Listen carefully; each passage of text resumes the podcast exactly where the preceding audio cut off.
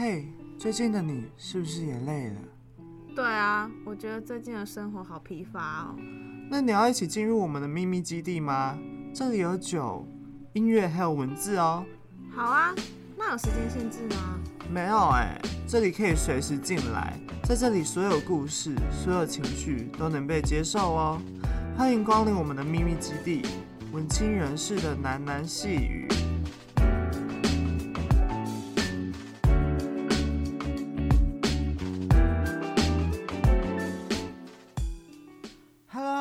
大家好，欢迎来到文青人士的喃喃细语。我是主持人派太太。大家最近过得好吗？好啦，那时间不知不觉也就来到年底了呢。那现在冬天这个天气冷冷的，让人不想要从被窝里面爬起来。我觉得这个天气除了睡觉之外，还有一件事情是非常适合的，就是一样很适合喝杯很红酒，然后配着。最近要圣诞节的气氛，坐在温暖但整个世界仿佛只剩下自己的那个小小的租屋处里面，回忆着自己今年做了哪些让自己骄傲的事情，哪些有点遗憾的事。我觉得这样的感觉是蛮浪漫的，也是因为今年呢，派太太现在在写稿，配上这个有点昏暗的小房间，所以才又让回忆带我回去二零二零年的第一天。还记得那是一个阳光很温暖的冬天的早晨，然后我坐在跟朋友一起订的台南的一间青旅的顶楼上面，我默默闭起眼睛，享受着冬天的暖阳。呃，我其实是那种跨完年都一定要许愿的人，不知道大家是不是？我觉得那对我来说算是一种仪式感，好像在那一天很隆重的许下了什么愿望，我这整年才有办法。有一个温暖的开始的感觉，但现在想想啊，我好像也不记得自己当时许下了什么愿望了呢。好像是希望能够找到上大学之后的目标，还有之后想要成为的大人的模样吧。啊，反正不重要啦。回忆起那个记忆啊，那好像是那个时候的自己，那个对于茫然的自己会有的最合理的愿望吧。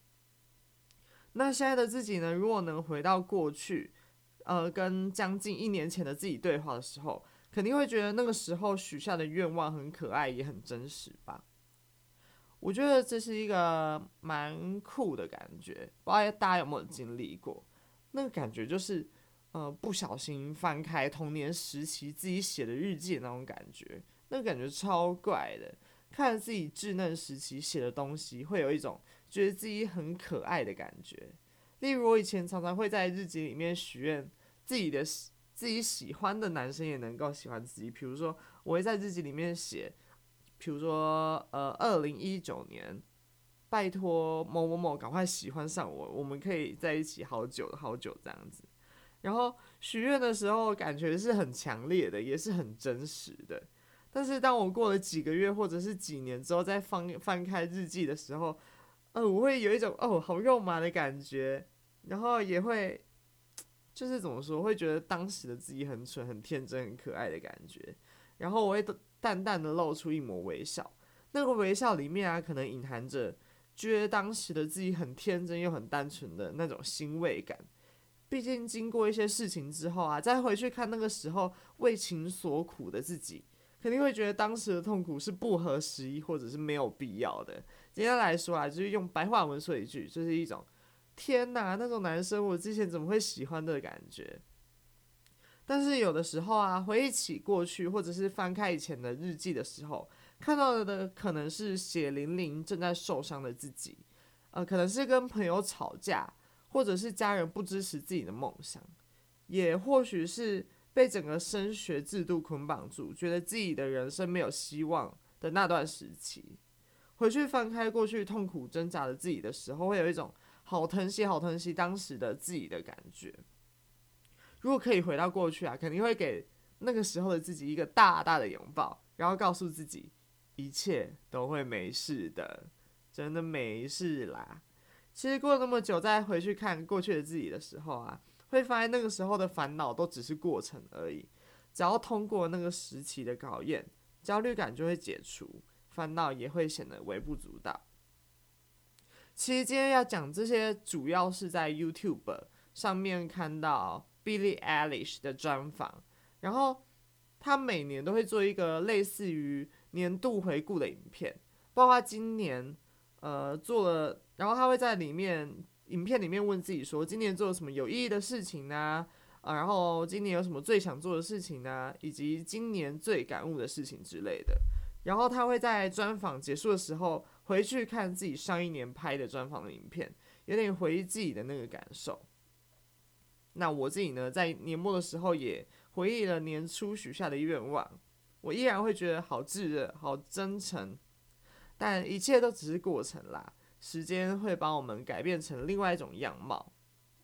那这里能让我想到，就是我觉得人的一生中啊，会有很多种不一样的阶段，甚至是呃一年之中也会有三四个自己心态不一样的阶段吧。那通常过了一个阶段之后，再回回去上一个阶段看自己的时候，会觉得当时的自己烦恼根本就是微不足道，根本就是没有必要的。所以我也想要在文青人士的喃喃细语这个秘密基地，告诉我的。观众朋友们说：“嗯，在年末了，你今年所遇到所有困难，以及你现在可能有的困境，或者是有的感情问题，其实这一些东西都只是你生命中的过客而已。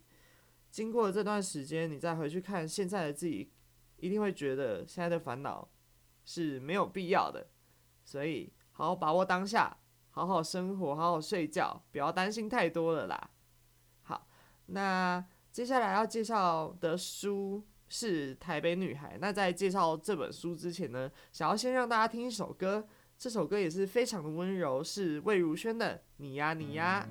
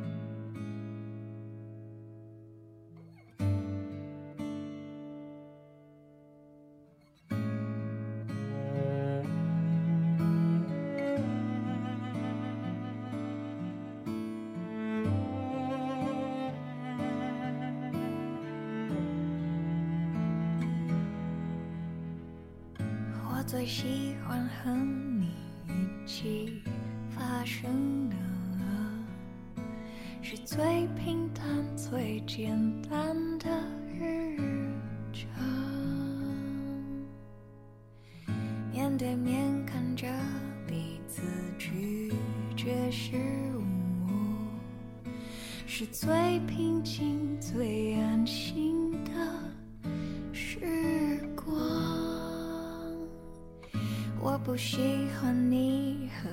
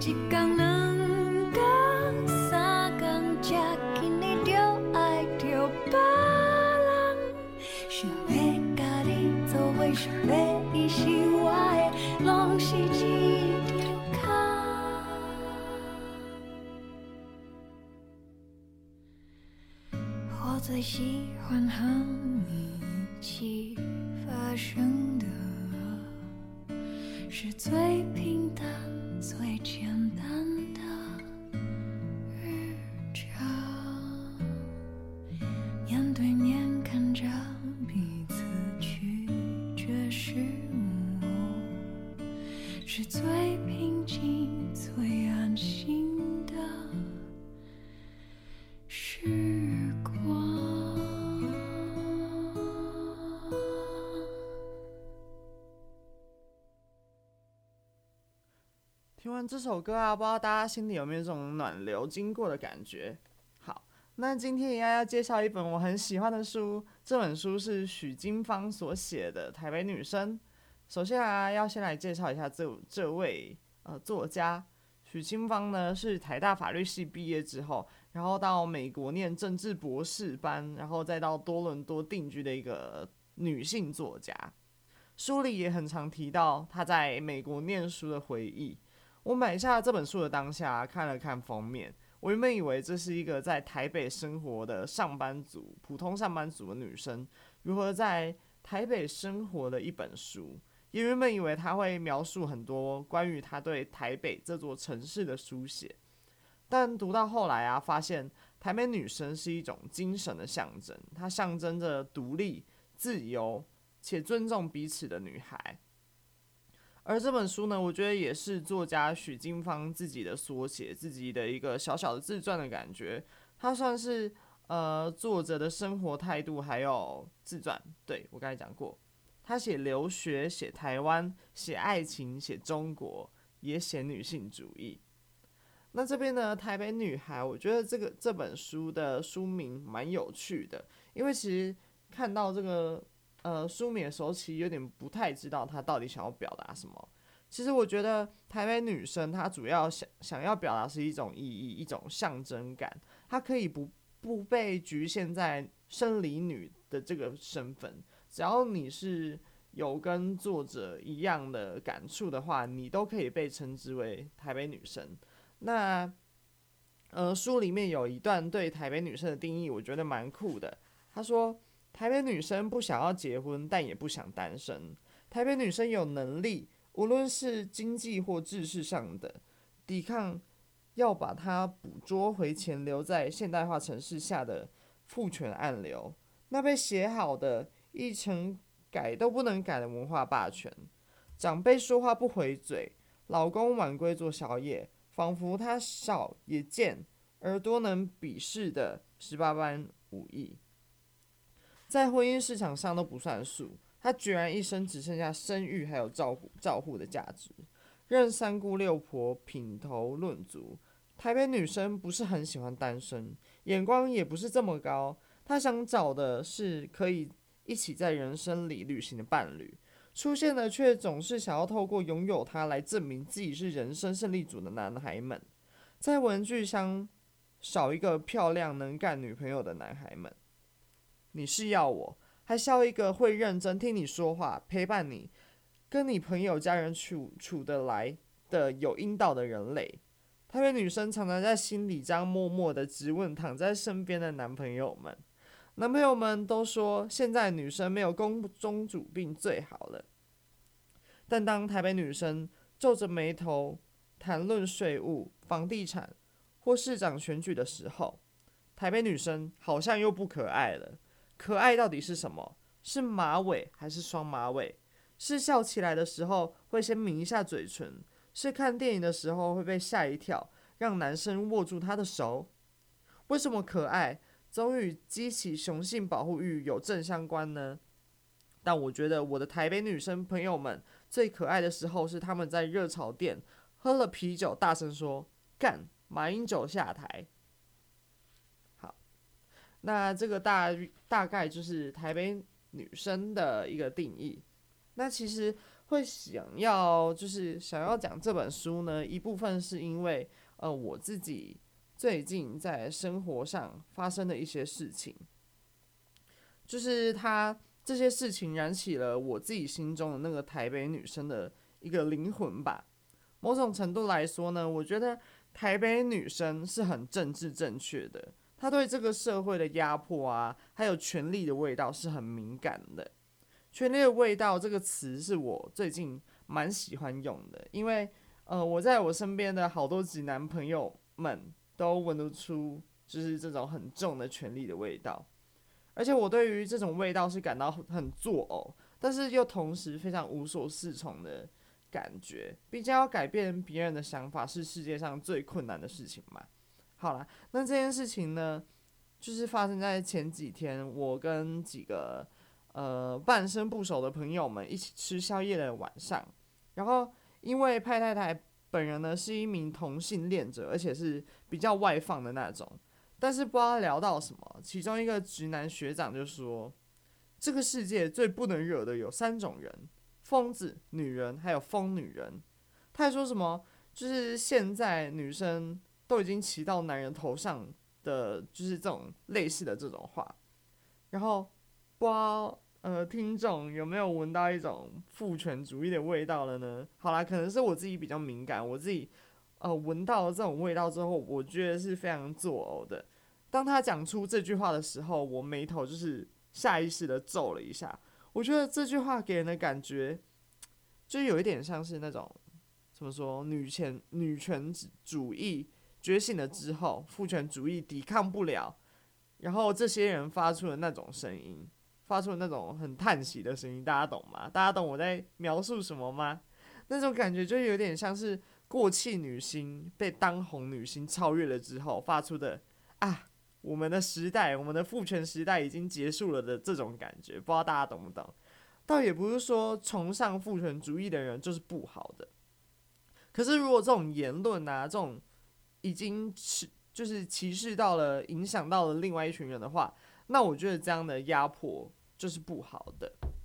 那此书里面呢，也有一段对于父权主义的呃描述。然后这一篇的名字是我如何成为女性主义者。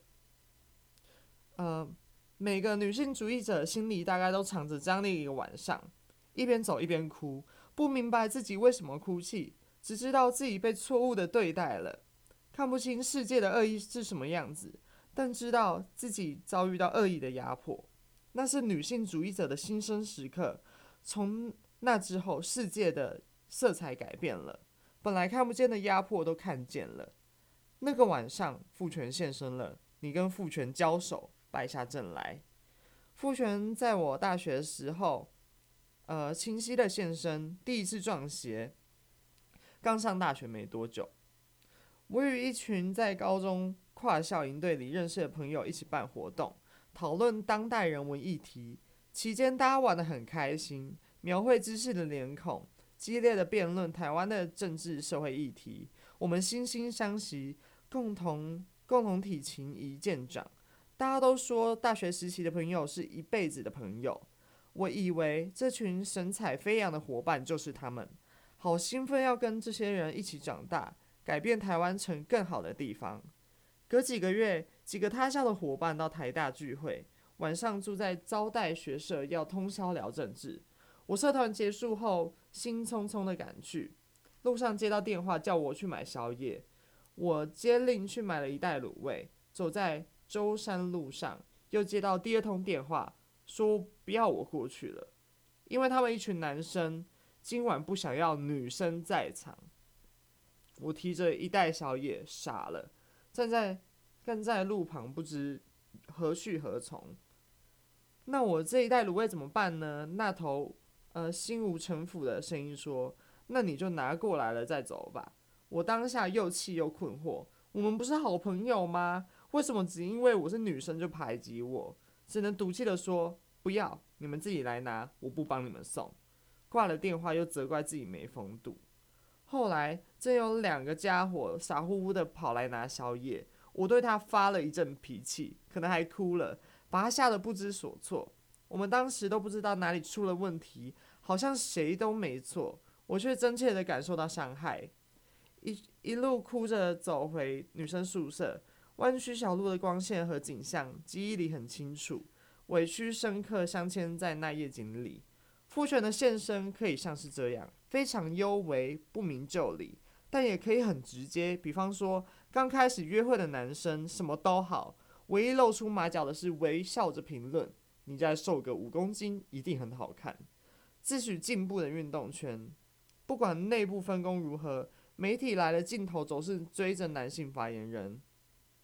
任何专业人士，若是男性，理所当然的做教授、法官、作家。总统，若是女性，则必须冠上特别说明，才可以做女教授、女法官、女作家、女总统。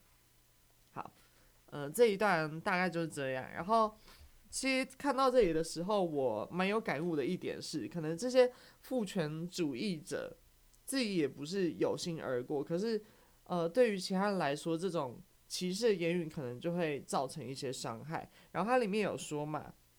我们当时都不知道哪里出了问题，好像谁都没错，我却真切地感受到伤害。我觉得这就是父权主义非常厉害的地方，它可能隐藏在一些小细节里面。就像我刚才说，我跟一些直男朋友去一起去吃宵夜的这件事情，就是它可能很微小到你自己也没有发现，可是父权主义它已经。呃，从媒体或者是从你的邻居三姑六婆告诉你裙裙子要穿短一点，类似这种父权主义，慢慢慢慢的镶嵌在我们的生活中，然后它就变成了一种观念。所以我觉得，嗯，怎么说，就是这样的父权主义，其实对我们社会来说是有害的。它它会造成某一一程度的歧视，然后它会压迫到。比如说同性恋者、女性这一群人，然后就是我觉得他也不能被归类为时代的产物，因为我觉得这是呃集体而来的罪犯，你懂吗？就是如果大家都觉得这件事情就是这样，女生就应该要在家里面工作，那那个时代的大大多数人如果都是这样想的话，那那个时代就会被。变成就是就会蜕变成一个父专属于父权主义的时代。那其实到现在这个我们我们这个时代来说，其实我觉得这样的现象已经改善很多了。可是可能是因为教育还做得不够彻底，所以还是会有一些直男朋友们会说出这样一些不当的言论。好啦。那接下来呢，我们还是一样，先进一首歌，之后我们再持续来讨论女性主义还有父权主义的这些议题。好啦，那我们先进一首歌喽，这首歌也是魏如萱的《香格里拉》。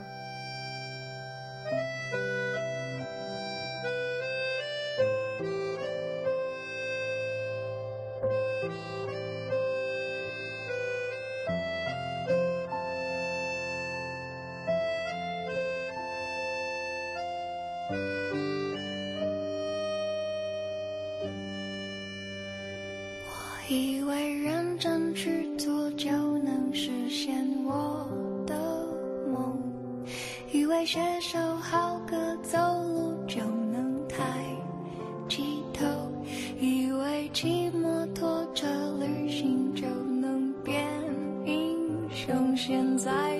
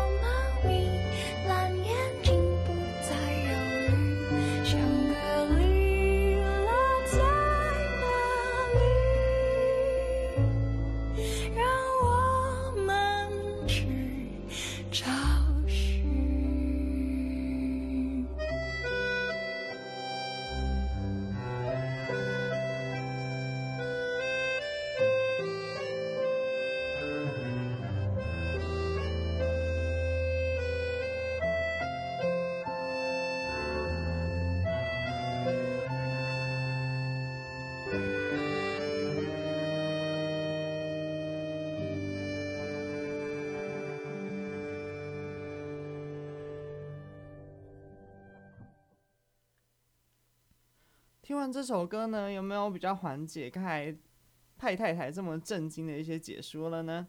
好，那接下来我们还是要回到这一本《台北女生》，然后一样要介绍一下女性主义。里面也有提到父权呢、啊，有的时候也不是这么直接，是包装在善意里的，一打开来看才明白是规训，甚至是压迫。从小看你长大的邻居阿姨提醒说，洋装太短了。自己要注意一点，不要让人想入非非。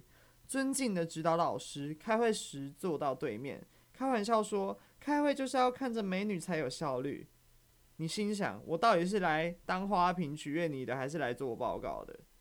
父权体制是一座迷宫，男人、女人、异性恋、同性恋都在那里面行走。有些路是死胡同，走进去就没有前途；有些路坡度特别高，阻力特别大。爬过去了，却到不了自己自己的目的地，甚至还绕远路。父权说，女人要美丽、温柔、善解人意，具备团队精神。不温柔、不美丽，你那你就等着爬坡绕远路吧。父权也说，男人要强悍、果断，保家卫国。如果你恰好是个敏感、细腻、一世一家的男孩子，那就走进死胡同里被霸凌吧。父权准备好了路给我们走，不乖乖走就受挫，乖乖走就得赏。因此，女孩们忙着美白瘦身，男孩们忙着赚钱养家，跟着跟着父权走是一条路，但这真的是属于我们的路吗？其实看到这里的话，我我其实会有蛮大的共鸣的。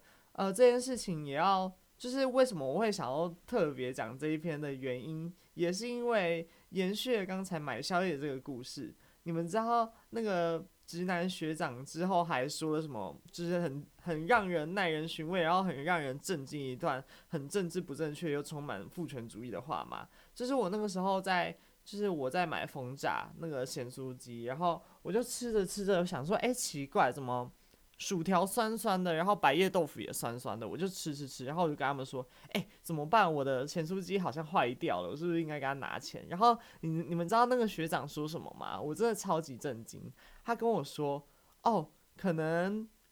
可能那个老板娘不喜欢你吧，毕竟她不喜欢新时代的产物。然后他就看着我，他就看着我，我我很明白他想要表达什么。他想要嘲讽的是我是同性恋者这件事情，就是他就是会觉得同性恋者就是不正常的。我不知道他有没有这样觉得，可是他就是嘲讽的我的语气让我觉得非常的不舒服。然后我觉得这也是一个父权主义，父权。主义在他身上凿过的痕痕迹的感觉，就是，呃，比如说刚才里面书里面有讲说，父权主义会制定一条路让我们走嘛。如果比如说男生就是要刚强，要能够保家卫国，要能够赚钱养家。如果不能的话，如果你刚好是一个比较心思细腻，然后可能是同性恋者的话，那你就准备进入死胡同，准备被霸凌死吧。其实我那个时候就是被这个学长说，哦，他就很嘲讽说你就是新时代的产物，别人才会讨厌你的这句话的时候，其实我内心我是不知所措的。诶，我虽然现在感觉起来很愤怒，可是我当时真的是愣住，我就想说，嗯，什么意思？就是我还是就是在他的压迫下，我还因为我还是会有点小害怕。就是这种无力感，不知道大家能不能感受到？就是你没有办法反驳什么，但他也好像也是无心之过，你只能等着自己被伤害的感觉。我觉得这就是前面父权主义说他会把人拉进死胡同那种概念吧。然后这也让我想到我国小的时候，呃，非常非常的讨厌上健康课的这件事情。我在堂第二节的时候有讲过吧。因为那个时候健康课会教导，就是老师会教导大家说，哦，你如果遇到比较比较阴柔的男生，你不能骂他是娘娘腔。这听起来算是一个非常政治正确的课程，可是那个时候的小孩就是跟着这个社社会的潮流走嘛，他们可能还不太会有独立思考的能力，所以只要说到娘娘腔的话，几乎整班的人都会转头看着我。你们懂那个感觉吗？这明明就是一个要教育小学生说不要霸凌别人的别人的课，可是反向的学就是小朋友都会很无知的利用这一点，然后来反向的嘲讽你说啊，你就是一个死 gay，你就是一个娘娘腔。我觉得这样就是呃套到我刚才说的宵吃宵夜的这件事情上面，这两个感觉是完全一模模一样样的。你会觉得自己好像没有被这个世界所接纳，被这个长期以来建构的父权主义的社会所接纳，所以你只能当当成一个这个世界的局外人，然后你会感觉到不知所措。你当下被歧视的时候，你真是不知所措，你也没有办法反驳什么。这就有一点多数人的暴力吧。如果每一个人看起来都是正常的，而你是那个反反向而驰、看起来比较不正常的人，那你就会成为每一个人的剑靶。哦，说到这里，我真的是好愤怒，好愤怒！我真的是前几天吃宵夜的时候，根本就是噩梦。我我真的是整场都是在冒冷汗，然后我真的不知道如何面对那些直男朋友们。然后这也让我想到，我前面不是有介绍，我很敏感于权力的味道嘛？这也是就是权力的味道在那个直男学长身上表露一览无遗，然后我觉得很非常作呕，然后又无所适从的这种感觉。好啦，那今天的分享就差不多到这边了。这听起来是一个很愤怒的控控诉，可是我要做的，我要带给大家的感觉。不是只有愤怒的这件事情，而是想要让大家去思考一下，我们呃到底有多么被父权主义所就是困住，困在这一条路里。然后也希望大家能够凿凿开一条路。然后女生的话，就是不要被那些父权主义的言论所刺激、所困住。同性恋者的话呢，更鼓励你完全不要理他们讲什么，就反正就是过好你自己的生活就好了。好啦，希望这一集到最后呢，有给大家一点小小的启发。那我们就下周再见喽。拜拜。